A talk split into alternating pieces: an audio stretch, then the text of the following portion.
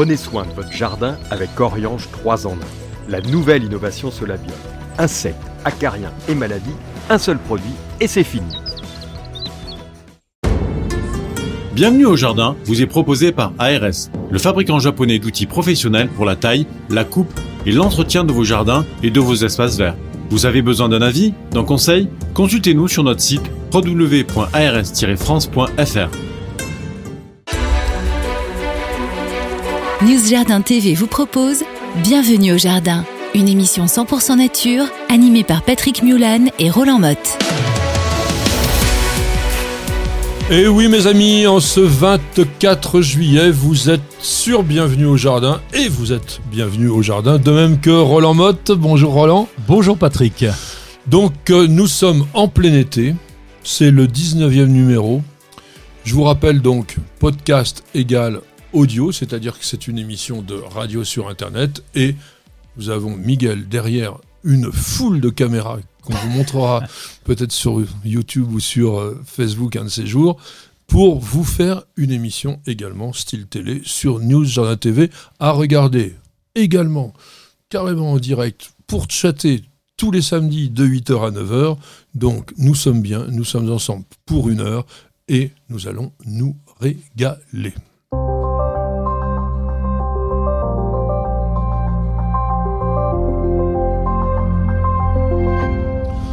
Mon ami Roland, 205e jour de l'année, ça Oui. le fait Ça le fait. Et puis, euh, on va commencer par un anniversaire. Je pense que c'est le mieux. Happy birthday to you, Patrick. Alors c'est très gentil, c'était hier, merci, mais euh, effectivement, voilà. Ouais, de temps en hier. temps, on change d'année. mais moi j'aime bien changer d'année en juillet. Voilà, en plus on est le deuxième jour du lion. Moi je fais partie du premier jour du lion, donc je suis un véritable lion et j'ai la pêche d'un lion. Et nous sommes le sixième jour du mois de Thermidor dans le calendrier républicain français, et c'est le jour de. De la prêle, euh, la Oui. prêle, la queue de rat qu'on a, qu'on dit à la campagne. Oui, alors, on, on lui donne énormément de noms, hein, cette euh, malheureuse prêle, effectivement. Bon, du fait qu'elle est euh, assez fine. hein. Alors, bon, ça dépend comment on la regarde, mais soit c'est vraiment une empêcheuse de tourner en rond pour le jardinier, soit il y en a certains qui estiment que c'est la panacée universelle. Alors, quelle est ton idée par rapport à la prêle Alors ça dépend où on se trouve. J'ai visité un jardin bah, cette semaine où il y, a- où il y avait de la, de la prêle, tu sais, la grande prêle, la prêle de l'Himalaya. Oui, je alors. Equisetum Ouais. y est malé? Oui, superbe. Alors c'est superbe et là je suis tombé en admiration. C'est très joli, un petit, un petit coin un peu humide. C'était très beau. Par contre, euh, alors nous n'avons pas dans notre jardin cette fameuse prêle, Ah bah, cette, cette queue de rat. On a la chance de pas l'avoir. J'appelle queue de rat parce qu'on l'aime pas bien. Et on en avait par contre avant dans notre jardin, dans, ce qu'on appelait la roseraie. C'est un, ensemble de rosiers. Et là pour l'enlever, là c'était très compliqué. Donc euh, c'était des bagarres incessantes entre le jardinier et la prêle pour essayer de la limiter. Alors, le nom botanique de la prêle, c'est Equisetum. Equisetum, ça veut dire crin de cheval, de le, le cheval, et puis cet homme, le poil.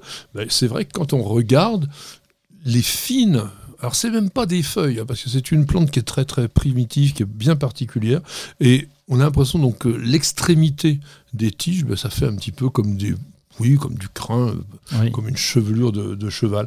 Alors, quand je dis que ça peut être l'ennemi du jardinier, c'est parce que ça a un caractère quand même extrêmement envahissant.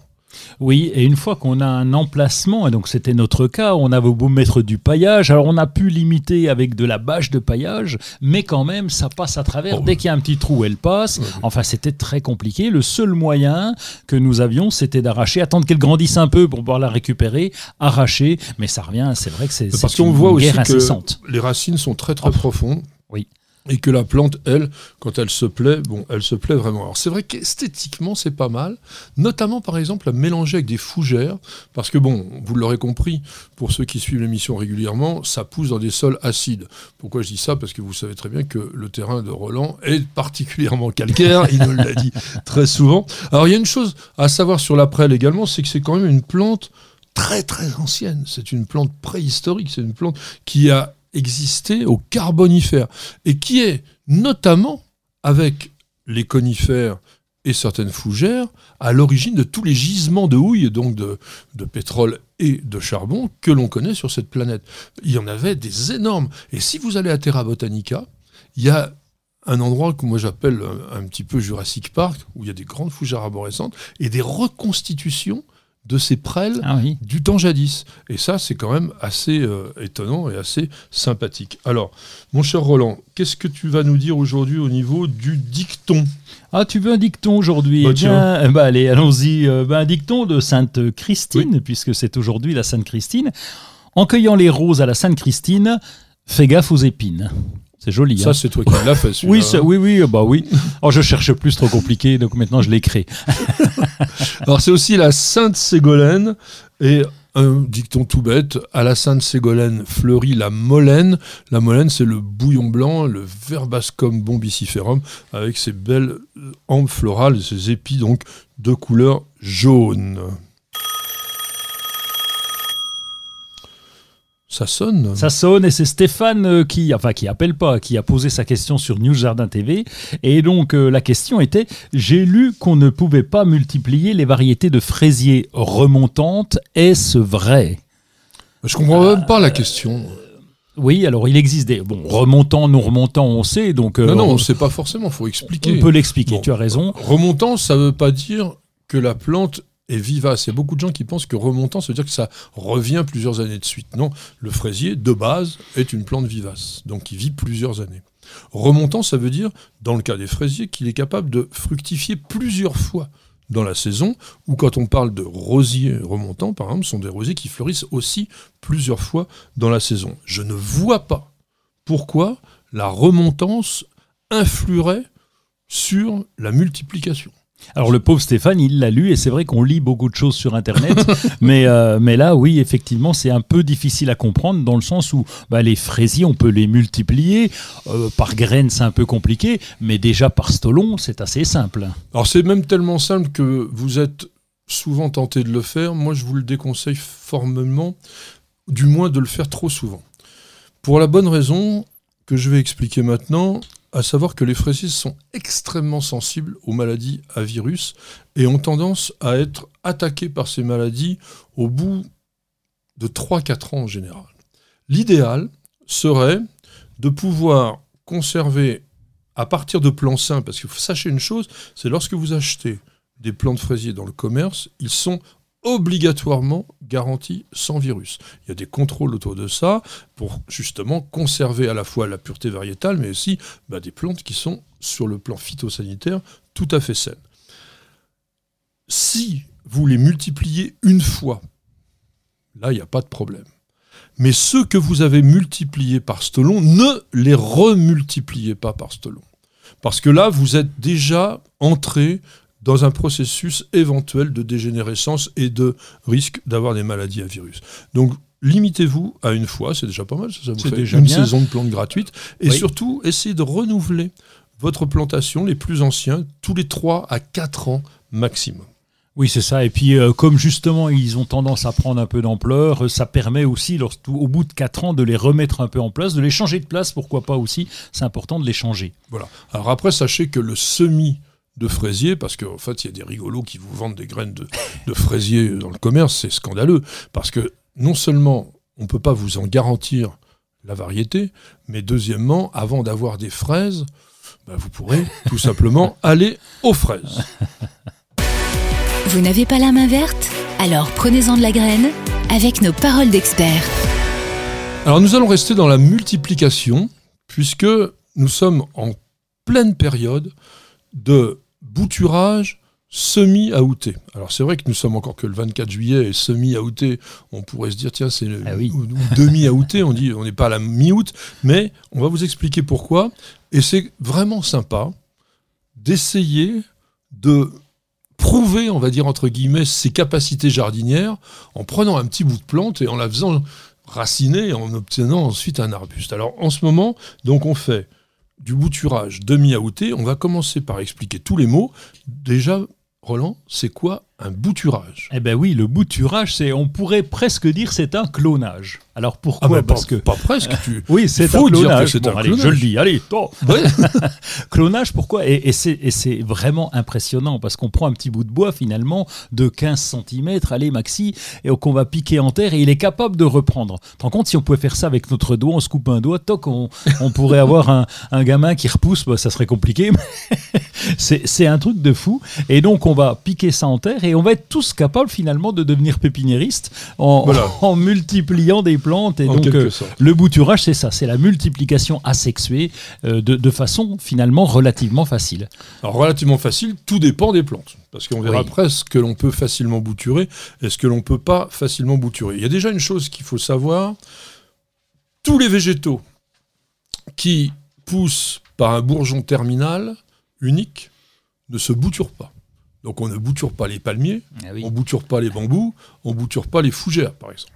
Bon, les bambous, il n'y avait pas besoin. hein, ça, ils se développent Non, mais il y a plein de plantes qui n'ont pas besoin d'ailleurs, heureusement. Alors, le bouturage a pas mal d'avantages. Bon, déjà, ça va vous permettre, comme disait Roland, de jouer les pépiniéristes, de faire des petits cadeaux aux- aux gens que vous aimez bien avec vos propres plantes. Ça vous permet aussi de sauvegarder une plante, par exemple, qui irait pas trop bien, mais à laquelle vous seriez attaché parce que c'est une variété ancienne de vos parents, etc. Donc de la multiplier, et comme l'a dit Roland, c'est un clone, c'est-à-dire que ça va être exactement, sur le plan génétique, la copie conforme de la plante mère. Autre chose, c'est que vous allez par le bouturage obtenir des végétaux qui ont une croissance, un rythme de croissance et de production beaucoup plus rapide que par semis.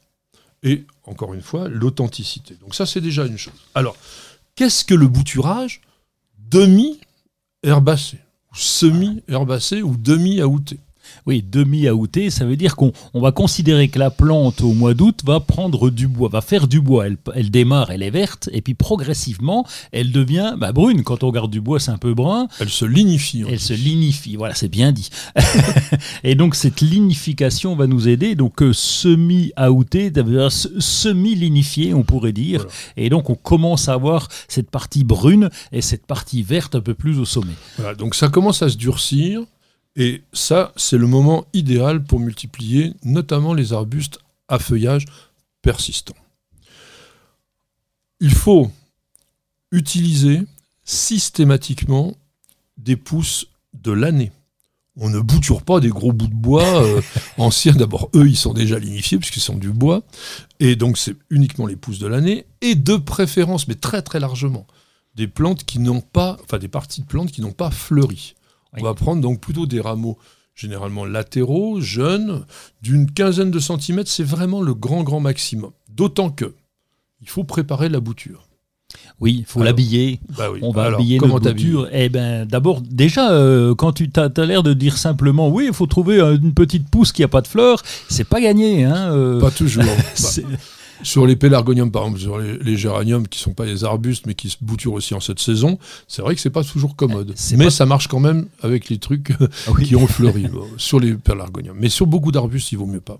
Alors, on va couper. Alors, euh, dans le temps, euh, à l'école, on disait faut couper de biais. Et puis, ils nous faisaient même faire une croix derrière pour que ça s'enracine mieux. Alors, tu es au courant de ça Bah, oh non, fait. non, ça, ça- J'étais obligé. Alors, je l'ai Alors, fait. soit tu as été à l'école très nettement avant moi, ça veut dire vraiment euh, chez Mathusalem, ou alors c'était une école bizarroïde. Ah, Non. c'est peut-être le cas. Non, ce que l'on doit faire, et ça c'est absolument indispensable, c'est couper la bouture sous une feuille. Oui. De manière à ce que les yeux, qu'on appelle les yeux axillaires, qui sont latents, qui sont à la base des pétioles des feuilles, que l'on va enlever d'ailleurs. hein, les feuilles de la base, on c'est la première Mhm. partie de l'habillage. Oui. Ces yeux-là, ce sont eux qui vont prioritairement donner les racines. Parce que les racines, elles apparaissent pas n'importe où sur le bout de bois. Il faut des yeux. Donc, vous allez prendre cette bouture. Moi, j'aime bien une bouture qui fasse une dizaine, douzaine de centimètres. Ça dépend lesquels, parce que par exemple, si tu boutures des bruyères, on va faire des boutures qui vont faire quoi? Oui, c'est ça. 5, Il 6 y a plus centimètres. petit, oui. Et d'une manière générale, ça vous verrez avec l'expérience, la bouture a tendance à être plus facile à reprendre quand elle est petite. Grande bouture, bon, sauf en hiver, on va compliquer Oui. les choses. En hiver, par exemple, vous prenez des morceaux de saule ou des morceaux de peuplier de cette taille-là, un mètre, vous le plantez et ça reprend comme par miracle. Mais en ce moment, on fait plutôt des petites boutures. Donc, on coupe sous une feuille, on habille en enlevant les deux premières feuilles et on va enlever encore les autres pour ne laisser que les deux ou quatre petites feuilles d'extrémité. Il y a encore un bout d'habillage. Oui, parce qu'on va recouper ces feuilles aux extrémités. On va pas laisser des grands machins comme ça. C'est pas un parapluie. Si elles sont va- grandes. Oui. Parce que si tu boutures des abélias, par exemple, qui ont des toutes Ah. petites feuilles, c'est pas nécessaire.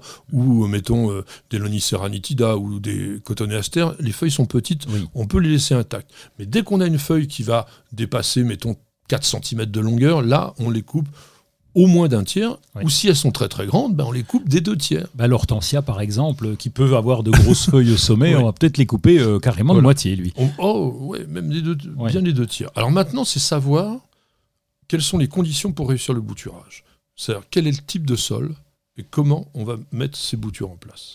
Alors, euh, bah, soit on fait des petits godets, ou alors on a un coin, bah, moi j'appelle ça une pépinière dans le jardin, donc euh, dans lequel on va rien cultiver, on va nettoyer, on va rajouter un petit peu de sable, voire, je sais que t'aimes pas, mais quand même du terreau pour semis. Euh, Si, si, si.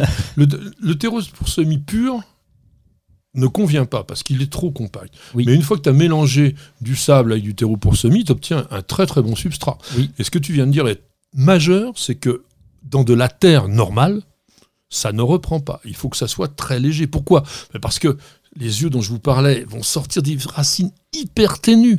Et donc, il faut qu'elles se trouvent dans un milieu pas trop compact pour qu'elles puissent correctement se développer. L'idéal, c'est également de recouvrir tout ce petit monde-là sous une cloche ou de le mettre dans une mini-serre parce que ça reprend beaucoup mieux avec une forte hygrométrie. Donc, il faut vraiment vaporiser aussi et compter environ. Alors, 30 jours, c'est vraiment le mini minimum pour ceux qui reprennent le plus facilement. En moyenne, c'est en général 60 jours. Bienvenue au jardin. Patrick Mulan, Roland Motte. Alors nous sommes dans la partie maintenant de l'actualité. Et ah, tu veux nous faire découvrir une plante tropicale que tu avais l'air, quand tu m'en as parlé, de dire Waouh, j'ai jamais vu ce truc-là. Bah oui, bon. Alors moi qui ai beaucoup voyagé. Oui, voilà. Ah bah, évidemment, tu penses. Ce n'était pas une découverte, mais peut-être que pour beaucoup d'entre vous, c'en est une et une belle. Oui, je l'ai découvert parce que je suis allé me balader dans, dans, les pépinières, dans les champs des pépinières des Martis, dans le sud-ouest à Bergerac, qui m'ont fait faire le tour. Donc j'étais content. On a bu un petit café, on a bien mangé également, mais ça, c'est pas le problème. Et puis, euh, on s'est arrêté devant, devant des caliandras et me dit Regarde donc ça, Roland, c'est sympa. Et effectivement, c'est une plante sympa. Alors, quand j'y suis. Alors, j'ai peut-être eu du bol, hein, quand je suis arrivé, elle était couverte de fleurs, mais il m'a expliqué, euh, Dominique qui me, faisait, qui me faisait visiter, m'a expliqué que, eh ben, ça, des fois, ça s'arrêtait et poum, ça repartait dans les champs et c'était vraiment une floraison qui ressemble un peu à l'albizia. Euh, donc, euh, un petit peu plus. ah, le- la plante plus ronde, mais, Non, mais non, la, la fleur. La houppette, sur, sur l'albizia, vous avez une houppette qui fait pratiquement un demi-cercle. Sur les caliandras, vous avez vraiment une, une boule. Alors, c'est ce qu'on appelle une plante apétale, donc il n'y a pas de pétales, il n'y a que les Eh étamines oui, oui. hein, qui sont vraiment très très rouges, très, très vives, et qui sont vraiment très sympathiques et Ah, très oui. décoratives. Et j'ai vraiment craqué, je voulais en remplir le coffre, il m'a dit laisse tomber, Ah euh, moins 5 maxi, déjà chez nous à Bergerac on a du mal, alors toi à Vitel, laisse tomber. si vous voulez voir des jolis caliandras, vous pouvez aller sur la côte d'Azur au. Alors, je ne vais plus me rappeler, le domaine du Rayol. Du rayol. Le oui. domaine du Rayol, qui est un jardin tropical, euh, enfin subtropical, on va dire, mais dans lequel il y a des jolis caliandras. Alors, moi, je vais vous parler d'une chose un tout petit peu plus euh, terre à terre, mais qui est quand même très utile. C'est quand même cette évolution que l'on a aujourd'hui vers des outils à batterie. D'ailleurs, on a sur New Jardin TV beaucoup fait d'essais de ton, euh, j'allais dire de tondeuse, on a fait tondeuse, tailleuse, des broussailleuses, euh, même souffleur, etc. C'est très intéressant aujourd'hui parce que on parlera peut-être un jour des problèmes éventuels de pollution qu'il peut y avoir avec ça pour le recyclage, mais vous avez quand même l'avantage d'avoir un, un appareil qui n'émet pas de gaz polluant, qui fait très peu de bruit, puisque le moteur en lui-même euh, en génère pas, qui est éminemment pratique parce que vous mettez votre batterie, ça marche Ça partout. démarre. Et alors ça démarre, tchouk, au quart de tour. Et surtout, surtout, qui peut faire fonctionner plusieurs outils. On a un moteur pour, enfin pas un moteur, on a une alimentation énergétique pour plusieurs outils et même une grande gamme.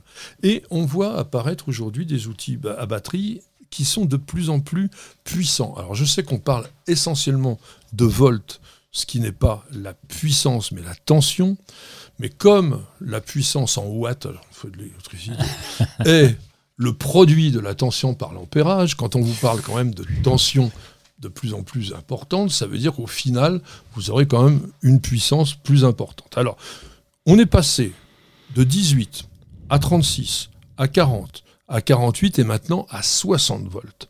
Et il y a toute une gamme d'outils portatifs dans la marque Cub Cadet qui s'appelle donc la gamme L5 Force série, n'est-ce pas? C'est joli à, entendre. donc avec donc des batteries de 60 volts qui vont vous donner des performances comme on avait quasiment pas. Déjà, c'était déjà pas mal, mais là, vous êtes quasiment pratiquement au niveau de matériel de qualité professionnelle. Donc il y a un taille-haie, il y a un coupe-bordure, il y a un souffleur, il y a une tronçonneuse.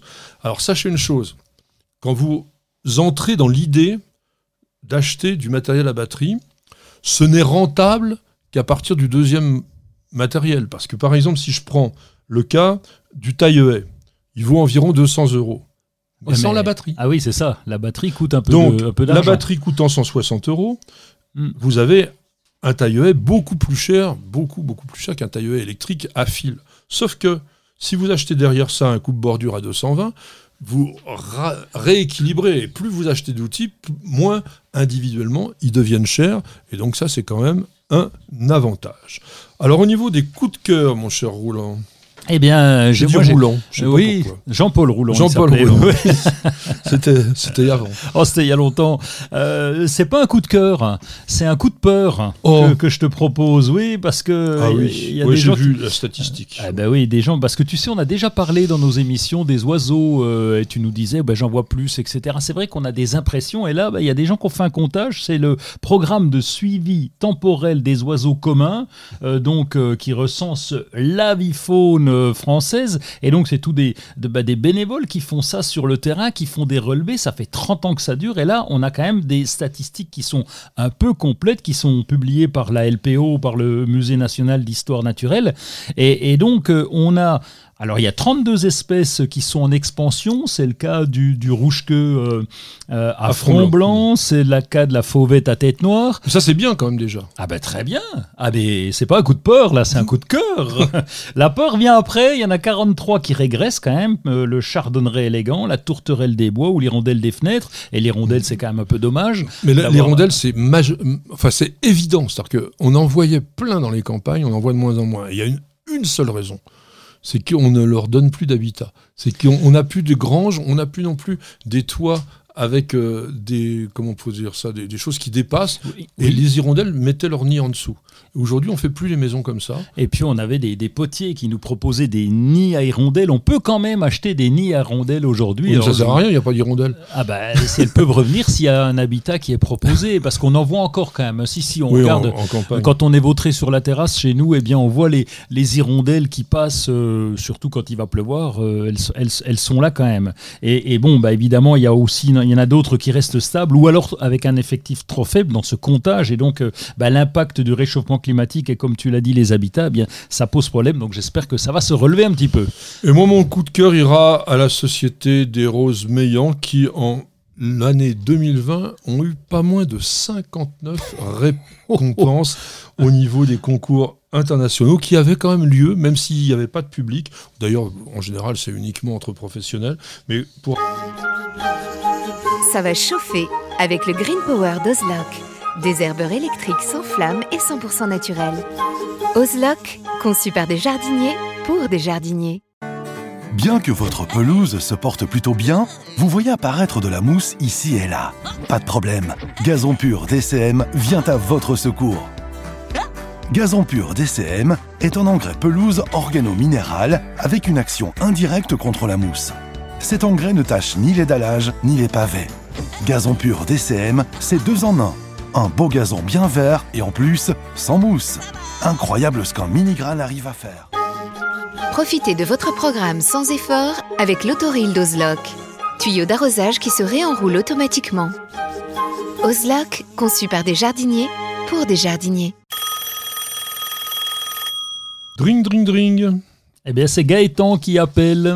Et Gaëtan qui, euh, qui a posé une question sur News Jardin TV, et donc euh, auquel nous allons, je l'espère, répondre, mon cher Gaëtan. Je récolte mon eau de pluie pour l'arrosage de mes plantes d'intérieur et mes orchidées, et je me demande si le pollen dans l'eau est un problème, car le vent en ramène pas mal dans mes bidons d'eau que je récupère. Alors, quoi faire, docteur? Bah, c'est déjà pas mal de récupérer l'eau de pluie, Oui. ça peut toujours servir. Les plantes aiment bien, euh, mieux en général que l'eau de ville. Alors, je vois pas pourquoi le pollen aurait un côté polluant, même si euh, l'écriture est assez proche. Pollen, pollue. Oui. Hein, voilà. Mais non, en fait, le, le pollen qui est absolument minuscule. Pour voir un grain de pollen, pour savoir la taille, c'est à peu près 20 millionièmes de millimètre. Entre 20 et 50 millionièmes de millimètre. Non, c'est pas ça. C'est pas, c'est pas épais, hein c'est vraiment carrément euh, le microscope pour le voir. Il y en a énormément. Mais c'est quoi? C'est essentiellement des glucides. Ah oui. Après, il y a un peu de protéines aussi. Et puis, bon, quelques lipides. Il y a un peu peut-être de sels minéraux à l'intérieur. Donc c'est pas plus mal. Des vitamines. Non, mais justement, Ouais. il n'y a aucun risque de pollution et tous les éléments organiques ou minéraux qui vont être décomposés dans l'eau à partir du pollen ne peuvent qu'améliorer la qualité intrinsèque de l'arrosage. Alors après, effectivement, on peut avoir l'impression que ça pollue. Bon, ça peut peut-être aussi, en se décomposant, s'il y en a beaucoup, beaucoup, donner une certaine odeur Ah oui. à l'eau. Le défaut d'ailleurs de ces récupérateurs d'eau, c'est souvent qu'on ne peut pas aller chercher l'eau jusqu'au fond. Et donc vous avez en permanence une partie d'eau stagnante, et puis si vous nettoyez pas un jour ou l'autre, alors pas au bout de six ans, hein, euh, le réservoir, vous avez quand même une sorte de vase malodorante, euh, qui veut pas dire forcément polluante, mais on est quand même... On peut craindre, Bon, après, j'espère que Gaëtan, qui arrose ses plantes d'intérieur avec, l'utilise régulièrement. Donc, euh, je- il n'a pas en le temps plante- que ça se. Alors en plante d'intérieur, moi j'utiliserais pas trop d'eau euh, comme ça récupérée de l'eau de pluie parce que justement vous pouvez avoir cette odeur désagréable. Donc sur les plantes d'intérieur c'est pas sexy. Alors c'est vrai que les orchidées vont aimer hein, Oui. parce qu'on est sur de l'eau qui est pas du tout calcaire. Est-ce qu'il faudrait la filtrer euh, ça devient, ça devient compliqué. Mais arroser votre jardin avec cette eau-là, même les plantes en pot, par exemple, ça c'est très très bien. Donc moi je vois pas pourquoi on ne pourrait pas avoir euh, ce- cette eau avec le pollen, même si, même si, on dit que il peut y avoir des éléments polluants, des microparticules qui pourraient se coller Oui. au pollen, mais quand on regarde la quantité par rapport au volume de l'eau, Oui, c'est ça, c'est insignifiant. insignifiant. Ça peut peut-être poser des problèmes techniques, mais là, ça concerne pas Gaëtan. Mais euh, sur, euh, par exemple, si on a du goutte à goutte, est-ce que ça peut boucher un peu les filtres, etc. le calcaire de l'eau va boucher Ouais. beaucoup plus Oui, rapidement plus rapidement, le vrai. goutte à goutte Oui, oui, que le vrai. pollen. Vous cherchez la petite bête? Toutes les réponses dans le dossier de Bienvenue au Jardin. Alors, mon cher Roland, nous allons aborder, et je dis mon cher Roland, mais je devrais dire aussi mes chers internautes, un sujet qui m'agace. Quelle erreur On ne voit ces derniers temps que cela, manger les plantes sauvages, les plantes sauvages comestibles, etc. Je trouve ça consternant. Pour quelle raison? Je vais vous donner mes raisons, après je laisserai Roland s'exprimer, bien entendu, là-dessus. Il y a deux raisons principales.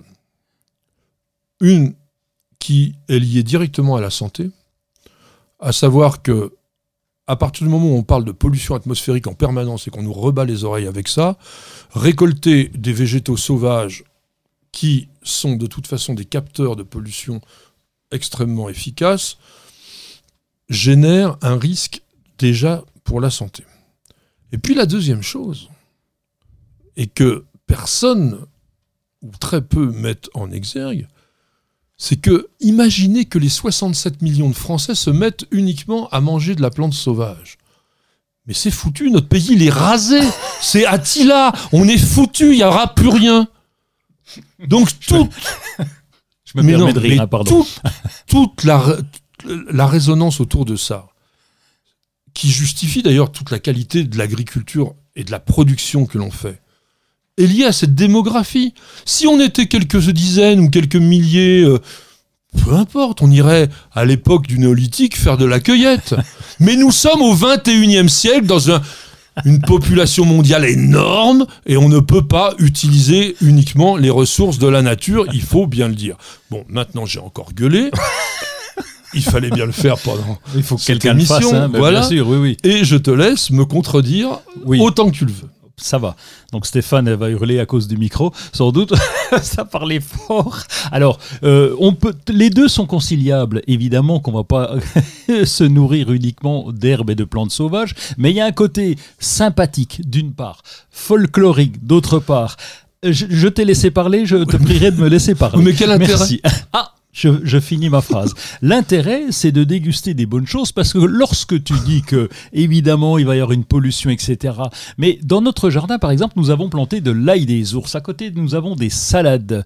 Elles sont toutes les, ils sont tous les deux en extérieur. Euh, Ces deux plantes sont à l'extérieur. Elles sont, elles vont capter aussi bien la, pollu- la pollution l'une que l'autre. Ils Donc, sont euh, pas sauvages. Euh, Une plante sauvage, c'est une plante qui pousse n'importe où, au bord des routes, euh, dans les fossés. euh, Tout le monde sait par exemple que. ou dans un bois, ou dans un Ouais, bois, ou dans qui un est bois, encore bien plus loin de la pollution. Bah, pas forcément, parce que souvent il y a des concentrations. Et puis, et puis, je te rassure, euh, là où, où- là où tu, où tu te trompes, c'est de dire que tout le monde va faire ça. Non, je, je te rassure, on n'est pas nombreux à faire ça, à aller chercher des plantes sauvages, à les connaître d'abord, parce qu'il y a un gros risque quand même de, de se En plus, tromper. en plus. Donc celui-là, oui. Mais pour ceux qui connaissent en tout cas, et il y en a quelques-uns qui s'y intéressent, eh bien, ça fait plaisir d'aller un peu cueillir. T'es pas contre la, la, la cueillette des champignons? Ah pas. D'abord, les champignons sont pas des végétaux, mais bon, peu importe. Euh, je suis pas contre. Non, mais il y a que quelques très rares personnes qui connaissent vraiment l'ensemble des champignons comestibles et que l'on peut utiliser. On est bien d'accord. Donc c'est et on n'en fait pas tout un tintouin. C'est-à-dire que moi, ce qui m'agace aujourd'hui, c'est qu'on est en train de faire croire aux gens que c'est beaucoup mieux d'aller manger euh, n'importe quelle herbe qu'on va trouver dans, le, de- dans la nature, alors que je suis désolé. Mais si on a fait l'effort depuis des millénaires, et je dis bien des millénaires, d'améliorer les végétaux qui au départ effectivement étaient sauvages, pour en faire des légumes et pour en faire des fruits, ben, c'est tout simplement parce que c'est bien meilleur. Donc, quelle est cette idée purement saugrenue que d'aller bouffer des saloperies Non, mais qui... tu- je peux, je peux pas te laisser dire ça. Une bonne, une bonne salade de, de, de pissenlit, t'aimes pas De- Regarde, des de pissenlit lar- c'est bien Bah, meilleur. Pas, pas forcément. Tu vas Si. les chercher dans la nature. Ils sont Ils bons sont- aussi. Ils sont très amers, ils sont beaucoup... Non, mais ça aussi... c'est Et l'ail des ours. Ça, c'est rétrograde. Euh, T'aimes bien le pesto à la- l'ail des ours? Ça- J'allais vous le dire parce qu'il fallait quand même qu'on en parle. Quelques-unes qui étaient Ah. acceptables. Ah, Quelques-unes. Dont l'ail des ours. Et en plus, l'ail des ours, c'est une plante qui se reproduit à une vitesse folle. Et donc, ça, je dis pas que tout le monde peut non plus faire la rasière sur les des ours, mais ça va. On peut en cultiver, dans la- en prendre dans la nature. Bon, il y a des plantes comme bon, l'ortie, par exemple. L'ortie, euh, tout le Ah, monde on y a le droit. On peut y aller, l'ortie. Voilà, on peut, on peut y aller si on veut, sauf que c'est une des plantes qui capte le plus de pollution, il faut bien quand même le savoir. Donc ça, faites attention de l'endroit où vous récupérez vos orties. Bon, après, je suis désolé, mais des bons épinards, c'est vraiment meilleur que les orties. Je, je- tu ne connais pas. Alors, euh, tu, tu viens bientôt nous voir. hein, je crois. Je vais noter la date. On va faire. On va te préparer. Euh, Je ma- déteste les plantes sauvages. on va supprimer la viande, on va te faire une, une petite collection, parce que c'est vrai qu'il y a quand même quelques bonnes plantes euh, qui existent, et tu parlais de l'ortie, bah oui, attends, un bon beurre d'escargot à l'ortie, Bah, ah, c'est quand même Et pas- au persil, c'est encore mieux, je vous le garantis. sûr, oui, un bah, peu d'ail et de persil, c'est c'est bon. beaucoup mieux que de l'ortie. Croyez-moi, même si c'est Ne le croyez pas. Alors, quoi d'autre? Dis-moi un bon truc là que, Ah, que je quel- rêve un peu. Quelque chose. Non, tu vas pas rêver puisque tu es résolument contre. Mais la bardane, par exemple, la bardane, tu, tu connais la bardane? Non mais attends, la bardane c'est rêche, c'est dur. En plus vous savez la bardane, les fruits c'est ce qui a fait inventer le velcro. Alors vous voyez Oui. déjà le genre de plante, vous avez vraiment envie de manger ça quoi. On s'en, lançait dessus, euh, tu sais, dans les cheveux, c'était rigolo. Euh, oh, faudra que je te fasse goûter. Alors là, tu vas encore bondir. le gaillet, tu connais le gratron? Ouais, Euh, oui, oui, ouais, le Et ben gaillet là, gratron. eh bien, bien hacher les, les petites feuilles. Oui très, mais très euh, alors bon on aussi. les a euh, d'abord vous vous rendez compte un petit peu le truc ridicule. C'est qu'on est obligé de prendre Mmh, les J'en ai une encore après. les plus les plus petites, c'est qu'il faut prendre des toutes petites feuilles parce que dès qu'elles sont un peu grandes, ça devient désagréable. Et en plus, il faut les hacher menu pour que justement ça vous passe discrètement dans le gosier. Et, et une petite salade de plantain avec de jeunes feuilles de plantain, ça c'est du bonheur. En plus, si t'aimes pas le plantain, tu pourras l'utiliser pour te frotter si jamais tu te fais piquer par un, mourti, Oui, par ça, un moustique. on parlera des propriétés médicinales, c'est le- autre le, chose. plantain, salade de plantain, hein, ça va Ouais, tomber par terre. Je crois pas que je vais venir Je chez toi. Je vais te préparer ça, tu vas voir, ça va calmer. on va aller à l'hôtel, Nicole, euh, réserve l'hôtel. Bon, les, les, les- je veux pas parler, je veux pas parler des ronces aussi. T'as déjà goûté Ah ouais, de la confiture de mur quand même. Ça, c'est différent. Ah, alors, assez Non, différent. mais là, on n'est pas sur des Alors que les renards Non. vont faire pipi dessus, tu Non. peux attraper l'échinococose. Eh ben, alors, alors. Bah, tu viens dans mon sens. C'est- Mais les, les renards, ça ne pas pipi plus que 40-50 cm de Ah, C'est hauteur. pour ça qu'il faut deux seaux quand on va récolter les murs. On récolte celle du bas pour faire des confitures, puisque on n'est pas atteint par l'échinococos si c'est euh, chauffé et cuit. Et pour celle du haut, eh On les bien, mange on les directement mange sur direct. Et ben voilà. sur la plante. Autre chose Hum, je te parle pas du sureau. Le vin de sureau, tu dois détester. Non, ça- Ah, non, bon. ça va. Mais par exemple, tu vois, on me dit le lierre terrestre. Moi, Ah. Jamais je mangerai un truc comme ça. Jamais. Si, la semaine prochaine, quand tu viendras. Bon, c'est bien, ça va me faire perdre quelques grammes. Ça pourrait être intéressant. Non, franchement, je trouve qu'on en fait, on en fait énormément. Bon, je vous ai dit, on, on invitera no- notre copain Pascal Garbe, lui qui fait beaucoup Ouais. de choses avec les, feux, les fleurs, etc. Mais c'est pareil, on est obligé de les recouper, on est obligé de les mélanger avec autre chose. Si, si vous mangez une fleur comme ça, ça n'a pas d'intérêt. Puis en plus, ça vous nourrit pas. Donc, je dis pas qu'il faille pas le faire un peu pour s'amuser. Tu as raison aussi sur l'idée de mieux comprendre la flore, la, connaître, l'appréhender, etc. Mais arrêtons de nous seriner avec ces plantes sauvages qui vont remplacer euh, la nourriture du 21e siècle. Moi, je suis un homme de progrès. Ah, c'est Nanou. C'est Nanou qui nous écrit. Nanou qui nous dit j'ai acheté un potos géant qui à la maison donne de minuscules feuilles. Je ne comprends pas que faire, s'il vous plaît. Me suis-je fait avoir? Ça, c'est moi qui rajoute. Non, elle s'est absolument pas fait avoir. Simplement, Nanou, elle a oublié une chose. Il y a une grande différence entre la culture en pot et la culture dans la nature sur une plante comme Epipremnum aureum. C'est ce qu'on appelait le syndapsus dans le temps. On l'a appelé aussi Rhaphidophora. C'est donc le pothos qui, lorsqu'il est jeune, fait des feuilles cordiformes, on dirait des cœurs, Mm. feuillage panaché, et qui, une fois seulement qu'il a atteint l'âge adulte, et ça, si vous allez dans quelques pays tropicaux, vous allez voir ce que c'est, un pothos, eh bien ça monte tout simplement à une vingtaine de mètres, voire une trentaine de mètres de hauteur, et ça vous fait des feuilles qui font 60 à 80 cm de longueur et qui sont toutes découpées un peu comme celles d'un philodendron. D'ailleurs, c'est une plante Ouais. très proche du philodendron. Donc, on lui a vendu un concept marketing à notre cher Nanou. ben oui, il faut le dire. C'est-à-dire qu'on vous vend un pothos géant parce que dans la nature, la plante, elle est géante, Oui. mais il n'y a aucune chance qu'elle devienne géante dans votre maison. Et heureusement, 20 mètres dans une maison, ça serait compliqué. On a, et, et alors, est-ce que c'est pas aussi la lumière? Parce que s'il y a beaucoup de lumière euh, chez Nanou, euh, peut-être que les feuilles ne vont pas trop grossir. Si les feuilles grossissent, c'est aussi avec l'absence de lumière. Est-ce que ça peut jouer, à ton avis? Moi, franchement, je n'ai jamais vu un pothos en pot commencer à former des feuilles adultes. On en voit dans les serres, dans les grands palbariums, Oui. etc. Quand la plante elle est en pleine terre et qu'elle peut vraiment devenir grosse. Mais quand je dis gros, ça fait des tiges principales qui vont avoir 3 à 4 cm de diamètre. Ça vous fait comme un très gros filot. Donc peut-être, peut-être que si vous le mettiez dans un, grand bac, que vous lui donniez beaucoup de nourriture, ça marcherait, mais je pense pas que l'histoire de la lumière, ça compte vraiment pour ça. La, la plante, en plus, elle a tendance vite à monter au plafond, et plus elle monte au plafond, et là, plus ses feuilles ont tendance à rapetisser. Et là, il y a moins de lumière. Mais c'est uniquement, alors là, autre chose qu'on n'a pas dans la maison, c'est l'humidité. Ah oui. Parce que ces plantes-là, alors elles sont pas épiphytes, hein, mais elles s'accrochent avec leurs racines crampons, les racines aériennes, autour de l'arbre. C'est pas non plus le figuier étrangleur comme on l'avait expliqué. Là, elle va pas étrangler. Elle s'en sert simplement comme tuteur. Mais faut que ça devienne vraiment costaud pour que ça prenne justement cette forme adulte. C'est une des plantes d'appartement quand même les plus faciles à Oui, cultiver. une attention simplement, tu parlais des crampons, on s'est fait avoir, on en a laissé une, tu sais, sur un meuble et beau, qui retombe par terre et tout magnifique, sauf qu'elle a voulu s'accrocher au mur. Et pour la retirer après, Ah eh bah. ben, t'as la peinture qui vient avec, donc euh, merci. hein, euh, il faut tout repeindre. Alors il y a une chose euh, tout simple, eh ben, c'est d'acheter un tuteur en mousse. oui. Euh, Ce sont des tuteurs en fait en plastique qui sont enveloppés d'une mousse et là les racines eh bon, elles vont venir dedans et ça vous permet d'avoir une plante qui s'accroche tout à fait correctement. Et maintenant accrochez-vous puisque nous avons une page de publicité. Ça va chauffer avec le Green Power d'Ozlock. Des herbeurs électriques sans flamme et 100% naturels. Ozlock, conçu par des jardiniers pour des jardiniers.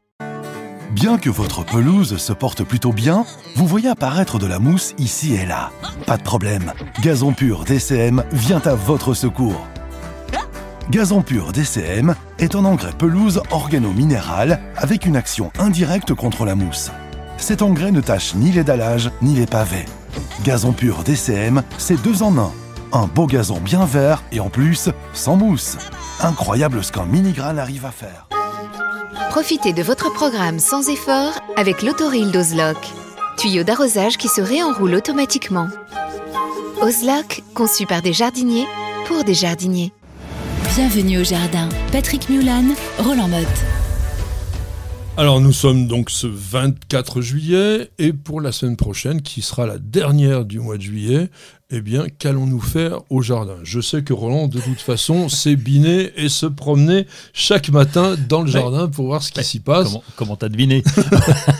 Non, il y a autre chose? Oui, il y a autre chose en ce moment qui est plaisant, c'est aussi récolter les aromatiques parce que bon, on est en pleine saison et là, on a un peu plus de temps l'été au jardin, donc euh, à part nos émissions, eh bien, on est plus calme, on est plus cool, on peut prendre notre temps dans le jardin et là on va pouvoir récolter, faire sécher. Oui, bah, ils sont pas déjà un peu secs C'est pas mieux de les récolter plus tôt dans saison? Bah, oui, on peut récolter, allez on va dire toute la saison, mais là euh, c'est notre temps, c'est nous, c'est de notre faute. hein. Ah Euh, et, et donc euh, lorsque c'est ben, ben oui c'est quand c'est bien vert, bien beau, on va pouvoir récolter, on va faire, on fait souvent sécher dans la serre parce que c'est pratique, on va suspendre nos bouquets en serre, on met une petite étiquette dessus parce que c'est une fois que c'est sec, on, On sait plus trop ce que c'est. oui, on reconnaît un peu moins. Et donc, c'est un vrai plaisir parce que là, on va pouvoir couper. On prend notre sécateur, on va couper, on va aller se balader. Et comme notre jardin est un peu mélangé, c'est un peu le, pas le foutoir, mais un fouillis organisé, il faut aller chercher. Et ça permet de tourner et de regarder ce qui se passe autour.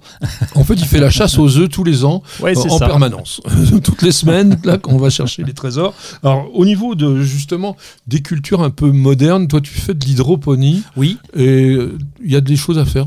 pas grand chose, mais quand même, euh, comme il y a un peu de chaleur et que notre réservoir d'hydroponie et la tour hydroponique est dans la serre, donc là, il faut quand même surveiller régulièrement euh, les apports d'eau. Alors, c'est un circuit fermé, mais bon, d'abord, les plantes vont capter, et puis avec l'évaporation, eh bien, l'eau peut disparaître. Donc, euh, on a ça à contrôler, on a à contrôler l'eau également et l'engrais qu'on met dedans, puisqu'on a un engrais euh, naturel liquide qu'on va mettre dedans.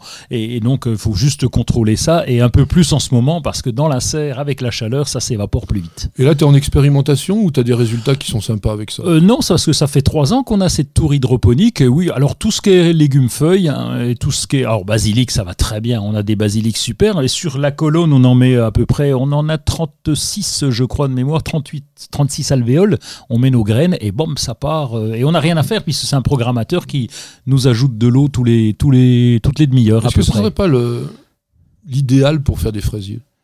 Ah, alors il paraît, j'ai pas testé, nous n'avons pas testé les fraisiers, mais écoute, il paraît. tu as une je mission dis- pour l'année prochaine Ben oui, ça c'est peut-être pas des mal. fraisiers en hydroponie. Ben non, parce que là, il n'y a aucun risque que les fraises rentrent au contact du sol et donc même que les limaces, je pense, viennent les Ah ouais, boulotter. et puis le temps qu'elle monte là-haut, euh, il y a un peu de marge, ouais. Alors, il y a autre chose. Ah tiens, si, il y a une chose que j'ai remarqué. sur les tomates là, qui commencent pour certaines à arriver à maturité, il y en a qui ont ce qu'on appelle le cul noir. Oui. Alors c'est pas c'est pas euh, ça ne se mange pas le cul noir mais ça ne, ne, mangez euh, pas le cul. ne mangez pas le cul noir. Par contre on l'enlève et puis on peut consommer le reste des tomates. Et alors ça arrive. euh, alors je- et c'est évidemment je me suis renseigné, je suis allé lire tes livres et euh, donc euh, il y a marqué c'est absence de calcium machin et tout. Mais Non, c'est surtout une, irrégularité dans l'arrosage. Exactement. Et donc, euh, ce qu'on a constaté, c'est essentiellement, alors dans la serre, ça se produit un peu moins à l'extérieur. On l'a dans un peu moins, ouais, un peu moins. Enfin, Non, je parce pas. que tu travailles bien, mais euh, Oui, voilà. Parce j'en que ai j'ai vu. dit Olas.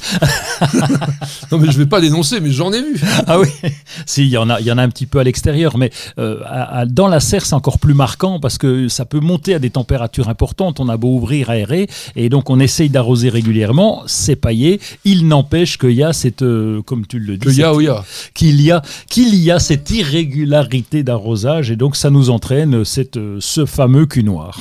Alors nous avons parlé des boutures, on n'avait pas vraiment dit dans le sujet quelles étaient les plantes que l'on pouvait bouturer.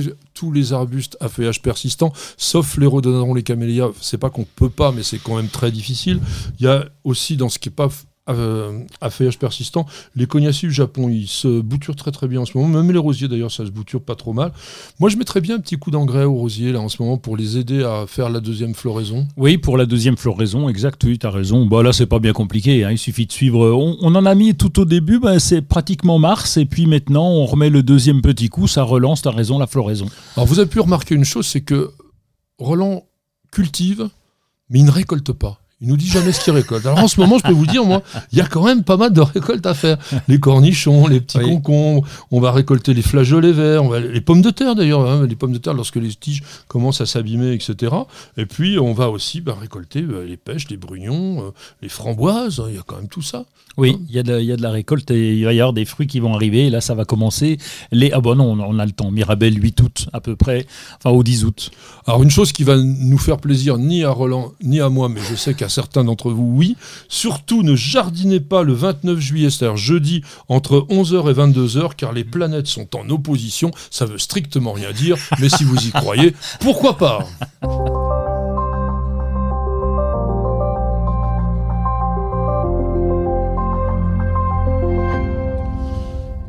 Lecture et surf, nous allons de nouveau retrouver Instagram avec notre ami Roland. Qu'as-tu déniché là-bas?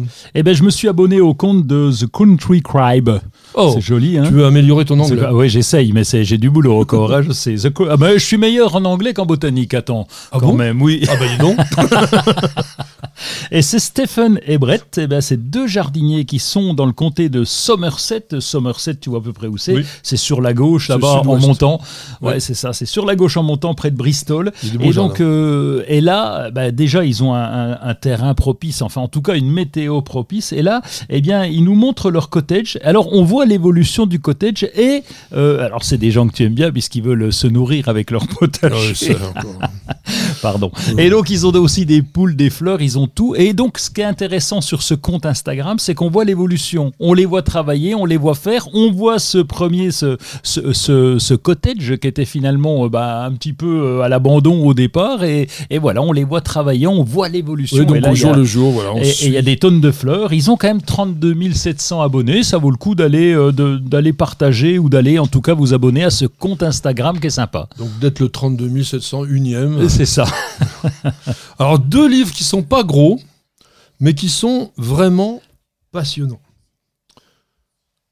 La biomimétique d'Emmanuel Delannoy, dont on est à rue de l'Échiquier au niveau de l'éditeur. Son livre, euh, d'ailleurs, il y a le sous-titre, c'est Répondre à la crise du vivant par le biomimétisme. Qu'est-ce que le biomimétisme?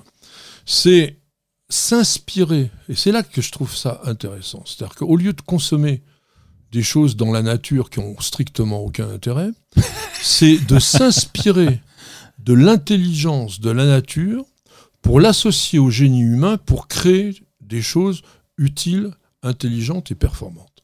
Et là, je peux vous dire qu'il y en a énormément qui existent. Et on peut aussi s'inspirer parfois, alors là c'est plus politique, mais de l'organisation sociale, de ce que l'on trouve aussi dans certaines communautés animales ou même au niveau des biotopes, dans l'architecture que je- c'est pas vraiment le mot, mais on va dire dans les interactions qui existent entre les êtres vivants pour aussi peut-être définir la société de demain. Alors, ça a l'air très complexe comme ça. En fait, c'est plus passionnant que complexe. Et si on doit avoir un enseignement à travers ce livre, c'est que il dit, et on entend toujours la même chose, il y a une crise du vivant, il y a vraiment la sixième extinction, etc. Et lui dit non, il n'y a pas de crise du vivant, il n'y a qu'une crise de notre relation avec le vivant. Et ça, vous avez tout l'été pour y penser. Pour y Donc, travailler. Biomimétique d'Emmanuel Delannoy, rue de l'Échiquier. Faut se le faire, mais c'est pas. Non, non, mais franchement, à un moment donné, moi j'aime bien l'été pour avoir le temps justement d'absorber des lectures comme ça qui vous sortent de votre quotidien et qui vous emmènent autre part avec des réflexions qui sont pas forcément votre sensibilité, mais qui vont vous donner des voies pour évoluer. Celui-ci qui est aussi un petit livre à, lire s'appelle Égratignure de Pa- Patrick Mazur. Alors Égratignure, c'est sept essais sur des idées que l'on a au niveau du jardin, des choses qui sont un peu des idées reçues, comme par exemple jardiner avec la lune, pour se moquer un petit peu des jardiniers, euh, de nos, nos habitudes, de nos façons de penser, etc. Donc, il a aussi regardé les catalogues parfois délirants de certains pépiniéristes. Il a aussi euh, un côté piquant, ouais, il se fiche un peu de nous, les fanats de plantes, euh, les, ceux qui vont dans les fêtes des plantes, etc. etc. Mais lui-même, lui-même, Patrick Mazur, c'est quand même le créateur d'un jardin remarquable. hein. C'est le jardin de la Javelière dans le, Jo- dans le Loiret. euh, Ah oui, il n'est pas clair non plus, lui. Hein non, non, euh, mais c'est ça qui est bien, c'est-à-dire qu'il est capable aussi de, ouais, de s'autocritiquer. C'est pas une critique, c'est simplement quelque chose qui est bien écrit, qui est, qui est assez sympa, qui est, qui est- qui est joli, que, Ah. que je vous conseille. Donc c'est chez Delachaux-Niestlé, ça s'appelle Égratignure, ça c'est Monsieur Patrick Mazur et je le recommande tout particulièrement. Oh, on reste dans les plantes là. Ah oui. Est-ce qu'elle euh, s'appelle Rosette? Rosette, c'est joli, Rosette. Ah oui. Et Rosette nous, nous dit que nous avons plein de gendarmes noirs et rouges dans le jardin. Pourquoi et faut-il les éliminer? C'est parce que tu vas trop vite dans ton jardin et qu'il y a des contrôles permanents de vitesse. Et c'est pas plus gendarmes. mal. C'est pas plus mal. Allez doucement, on l'a déjà dit dans votre jardin. On les appelle les gendarmes hein, parce qu'au départ, on, on appelait même les soldats parce qu'ils Oui. sont habillés de rouge et de, et de noir. C'était à l'époque où les, les soldats étaient habillés comme ça. Oui, voilà, à l'époque presque napoléonienne. hein. Oui, c'est ça. Bon, alors il y y y a un nom que l'on va éliminer puisque dans notre langue ça n'existe plus, mais on l'appelait les masques nègres. Parce que quand vous regardez bien la forme de cette punaise, en fait, ça peut évoquer un masque africain. Et c'est euh, voilà un, nom euh, qui est un peu détestable, mais qu'on peut trouver. On l'appelle aussi le diable cherche midi. Pourquoi? Ben Parce qu'en fait, c'est un insecte qui aime beaucoup se faire bronzer, si je puis dire, au soleil. C'est vrai qu'on le voit très souvent sortir en plein soleil, et puis il est là. hein, et donc, le, alors le diable, bah oui, parce qu'il était rouge, etc. Alors, le nom, c'est Pyrocor apter. hein. On l'appelle suisse aussi. Alors, pourquoi oui, pourquoi suisse Suisse euh, Quelle, est la pas, raison Je oui. sais pas. On verra Ah bah, après le match. Peut-être le rouge, euh, oui. Ça fera l'éliminer parce que le match, il aura déjà eu lieu. oui. oui, je crois, c'est ce que j'allais te dire. Ouais. Mais en fait, ça, oui, bah, je pense que c'est aussi par, par rapport aux couleurs. Alors, Ouais. c'est une espèce grégaire, ça veut dire que c'est une espèce qui vit en groupe, en colonie. Et parfois, il peut y en avoir, mais alors, des centaines et des centaines. Je rappelle que c'est strictement inoffensif. Et vous avez quelque chose qui va vous permettre de repérer où ils peuvent être, ou au moins d'éviter de les avoir. Ah, avec les, tu- je pense avec les plantes, c'est ce Oui, que tu voulais dire, avec les, oui, les- entre autres les oui. tilleuls ou les hibiscus, puisqu'ils sont, euh, et ce sont des, des amoureux de tilleuls et d'hibiscus. Bon, ils y vont pas gratos, hein, ils y vont pour aller manger un petit peu. Les mauves, les altéas, toutes ces plantes-là qui sont des plantes de la famille des malvacées et dont, en fait, ils consomment les graines. Les pyrocoraptères n'ont pas qu'un seul régime alimentaire, mais quasiment donc les graines des malvacées. Donc si vous détestez ces insectes-là, bah, vous éliminez les Coupez malvacées les tilleuls. de votre jardin et puis vous allez ne plus en avoir. Alors, ils ont quand même un intérêt Oui. pour nous les jardiniers parce que ils sont capables de consommer des œufs d'insectes, voire des petits insectes vivants ou Oui. des larves, et donc de jouer un rôle tout à fait efficace aussi de régulation des populations d'insectes. Et ça, c'est quand même quelque chose de pas mal. Est-ce que tu as autre chose à Donc pour répondre à Rosette, gardez-les, c'est très bien. Alors euh, ça impressionne peut-être parce qu'ils sont en colonie, mais euh, non, non, c'est très bien, il faut les garder, ils vont nous donner un bon petit coup de main. Non, j'avais, c'est tout ce qu'on avait à dire hein, sur ces petites bêtes, oui. Le problème, c'est qu'on ne peut pas empêcher d'avoir des phobies. Il y a beaucoup de gens qui ont des phobies par rapport à tout ce qui grouille, etc., et qui leur donne l'impression que c'est agressif, ils en ont peur. Et ça, donc, c'est pour ça que je dis, à la limite, regardez où ils se développent, et à ce moment-là, les plantes qui sont dans l'alentour, qui sont leur nourriture, vous les éliminez, et les insectes iront voir Ouais. ailleurs. Patrick, Roland, racontez-moi une histoire de plante, de jardin ou de jardinier. Alors, nous allons faire une histoire botanique, de botanique de haut niveau, Ah oui. ou de bas étage. C'est comme vous ah, voulez. ça va. puisque nous allons aller dans les profondeurs souterraines à la recherche, ou du moins à l'explication de ce qu'est ou de ce que sont les racines. On va dire. pff. Mais aujourd'hui, pas mal de scientifiques sont convaincus que le centre névralgique, le moteur, on va dire, pas le cerveau, parce que c'est trop facile de faire de l'anthropomorphisme, mais le centre de commande des plantes, c'est pas la partie aérienne, c'est toute la partie souterraine. Oui, et, et puis déjà, on sait qu'elles servent d'un point de vue mécanique d'abord à tenir debout pour une plante, et puis à manger. C'est en fait le, c'est les pieds et la bouche en même temps, déjà. Pas en même temps, c'est pas les mêmes. Oui, c'est pas les mêmes, mais ça ressemble quand même, c'est au même endroit. C'est-à-dire, oui, il faut voir les racines comme un système. D'ailleurs, on dit le système racinaire. Oui. Et vous avez les racines pivots, les racines d'ancrage, qui elles, donc, vont aller en profondeur et vont développer des éléments très costauds, voire sur certains arbres tropicaux, ce que l'on appelle des contreforts, pour vous imaginez quand même que lorsqu'un arbre atteint la petite hauteur moyenne de 50 mètres, qui doit être à peu près celle que l'on a dans les forêts tropicales, et que cet arbre, donc de 50 mètres de haut, et qui doit peser l'équivalent d'une bonne centaine de tonnes, si c'est Ouais. pas plus, doit tenir debout, résister éventuellement à des grandes tempêtes, ça peut arriver, et surtout sur un sol qui est très meuble, très Ouais. fiable, très irrégulier, qui peut aussi avoir quelques petites secousses telluriques pour pouvoir alimenter et animer le Oui, décor. pour rigoler, quoi. Hmm. Donc, l'arbre doit, en premier lieu, tenir debout. Ça, ce sont les racines d'ancrage. Et puis, comme tu l'as dit fort justement, il doit se nourrir. Alors aujourd'hui, à force que l'on vous serine aussi les mêmes choses sur la photosynthèse, nanana, on oublie une seule chose, c'est que sans les racines, pas de photosynthèse, pas de feuilles. Pourquoi? Mm. Parce que les racines sont des pompes.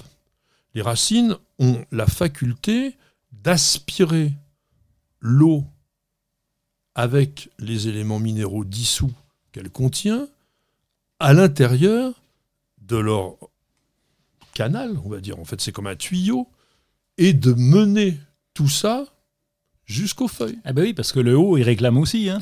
Alors le haut, le haut, il, racl- il réclame, comme tu dis, mais c'est le haut qui va transformer les éléments que lui apportent les canaux à partir des racines, justement, en éléments nutritifs. Donc l'estomac serait dans le haut, la bouche dans le bas, coincé avec les pieds. Ben, C'est si ça. tu veux. Ah ouais, Non, non, mais en quelque sorte. En quelque sorte. Non, mais c'est intéressant. Et d'ailleurs, ce que tu viens de dire, Khalil Gibran, là, euh, qui était un, un poète extraordinaire, il a écrit en 1926 dans Le Sable et l'écume, il a dit La racine est une fleur qui dédaigne la gloire. Oui, c'est vrai que tout se passe en sous-sol. Et elle a, elle a autant d'importance. Alors, ce système végétatif souterrain qu'est le système racinaire va donc permettre à la plante d'avoir toute son activité métabolique. Mais c'est pas tout. Il faut remonter à 1880 avec Charles Darwin, le, célèbre naturaliste qui a donc découvert, on va dire, les règles de base de l'évolution. hein. Lui, il avait déjà vu à l'époque que les racines étaient l'équivalent, alors il faut mettre des guillemets quand on parle comme ça, mais du système nerveux des animaux. C'est que aujourd'hui, on a travaillé pas mal là-dessus et on s'est rendu compte qu'il n'avait pas complètement tort. Et notamment, je vous recommande de lire les livres de Stefano Mancuso. Stefano Mancuso, c'est un neurobiologiste italien qui a fait plusieurs, enfin pas plusieurs livres, oui, mais des études approfondies sur ce qu'on appelle aujourd'hui l'intelligence des plantes et qui a découvert des choses quand même assez extraordinaires. Et notamment qu'il y avait, au niveau de la circulation de ce qui se passe dans les racines, un véritable système électrique. Et à partir du moment où il y a ça, on n'est pas loin d'un système nerveux, puisque dans notre système nerveux sont souvent des impulsions électriques. Et pas loin de la communication non plus, parce Alors. que tu te dis, s'il y a des racines, elles doivent se toucher là-dessous. Donc ils doivent communiquer entre eux, les bougres. Alors, on sait aujourd'hui que les végétaux, là on parle plus que des arbres, on parle de tous les végétaux, sont, je vais encore dire de l'anthropomorphisme, c'est difficile d'expliquer autrement, sont conscients de leur environnement. C'est-à-dire qu'un végétal, et notamment par exemple, on vient de parler des arbres, comment la- ils vont s'ancrer. Mais regarde un arbre, mettons, qui est en bord de mer et qui va s'orienter naturellement dans le sens du vent eh bien, il aura toujours des racines plus puissantes du Ah oui. côté opposé pour qu'ils tiennent bien debout. Ah oui, c'est un équilibre. Donc, il perçoit bien les circonstances particulières qui font son environnement. Au niveau des racines, il y a un truc très drôle à voir. C'est comment s'enfonce une racine dans le sol. Eh ben, a priori, elle descend, c'est le, c'est le géotropisme un petit peu, donc qui va faire que la racine descend. C'est ça le principe. Hein Alors ça, c'est la première chose. C'est-à-dire qu'effectivement, le géotropisme, qui est l'attraction terrestre, la gravité, va l'entraîner vers le bas. Mais aussi, ce qu'on avait vu aussi, c'est le phototropisme négatif. ah oui, négatif. Qui fait qu'elle ne remonte pas vers Oui. la lumière, mais qu'elle s'en éloigne. Mais qu'est-ce qui va se passer lorsque la racine va commencer à explorer les couches souterraines? Eh bien, elle va rencontrer des obstacles. Et elle est capable, et c'est là qu'on sait qu'il y a une véritable perception, c'est qu'elle est capable de se diriger dans un sens différent pour pouvoir contourner l'obstacle et continuer sa croissance. Oui.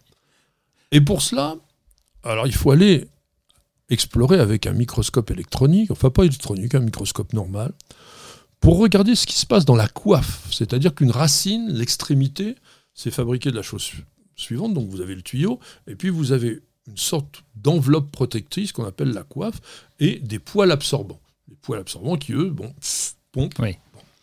Dans cette coiffe, on a découvert qu'il y avait ce qu'on appelle des statolites.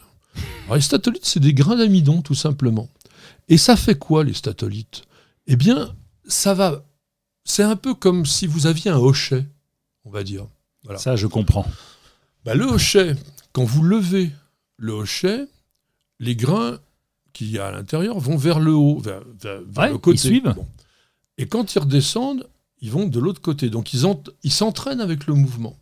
Et là, c'est la même chose. C'est-à-dire que grâce à la sécrétion d'une hormone qu'on appelle l'oxine, il va y avoir un code, un message qui est envoyé pour dire il faut que tu te diriges par là.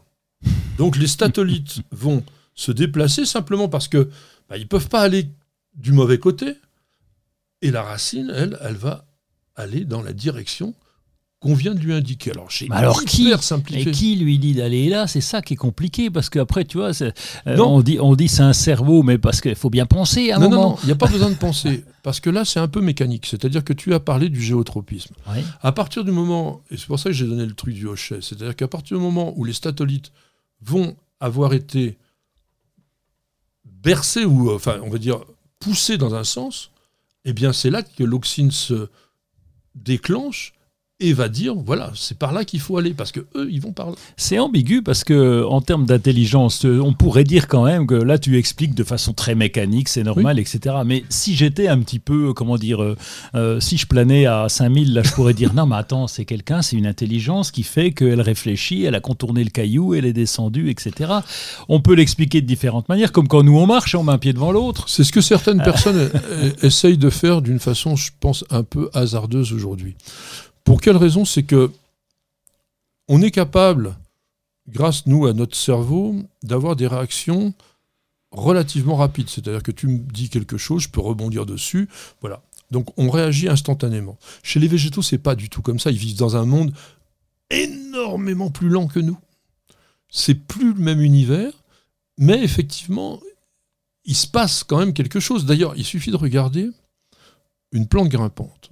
Mais on reviendra sur l'intelligence des plantes. Là, je voulais qu'on parle beaucoup des racines parce que c'est un monde méconnu. Mais une plante grimpante. Vous mettez une plante grimpante sur un tuteur tout droit, rien à droite et un autre tuteur à gauche. Oui. Eh bien, vous allez voir que très, très rapidement, les, les jeunes pousses vont aller vers le tuteur de gauche. Tu es en train de me dire qu'elle a des yeux. Non, justement, j'allais dire justement, la plante n'a pas d'yeux. Ah oui. Comment fait-elle pour être capable de savoir que c'est par là qu'on va trouver de quoi s'accrocher? Eh bien, ça sera certainement l'occasion de vous raconter une autre histoire botanique dans un prochain numéro de Bienvenue au Jardin, mais pour dire en quelques mots avant qu'on se quitte, c'est parce que on sait aujourd'hui que grâce à énormément de stimuli qui sont de l'ordre chimique principalement, la plante est, et je vais redire le même mot que tout à l'heure et je m'en excuse, consciente de son environnement. Alors c'est comme ça qu'on va terminer cette émission. Il y a beaucoup, beaucoup d'autres choses à dire sur ces plantes, sur ces racines, etc. J'espère que je vous ai pas trop seriné et que vous avez passé un bon moment avec nous. Roland, on te retrouve très, très bientôt. Oui. On est sur les réseaux sociaux. Il est sur les réseaux sociaux. Il est à la radio. Et puis, je vais aussi remercier nos techniciens. Il y avait Stéphane à l'audio. Il y avait Miguel avec toute une fourbie de caméra. Vous pouvez pas vous imaginer. Ma petite jardinière, vous aussi, toutes les jardinières, je vous embrasse. J'embrasse aussi notre petite perle. Vous avez remarqué, on a un chien, non, vous l'avez pas remarqué parce Ah qu'on n'entend pas. Elle est absolument superbe. On vous dit à la semaine prochaine pour de nouvelles aventures jardinières et Bienvenue au jardin.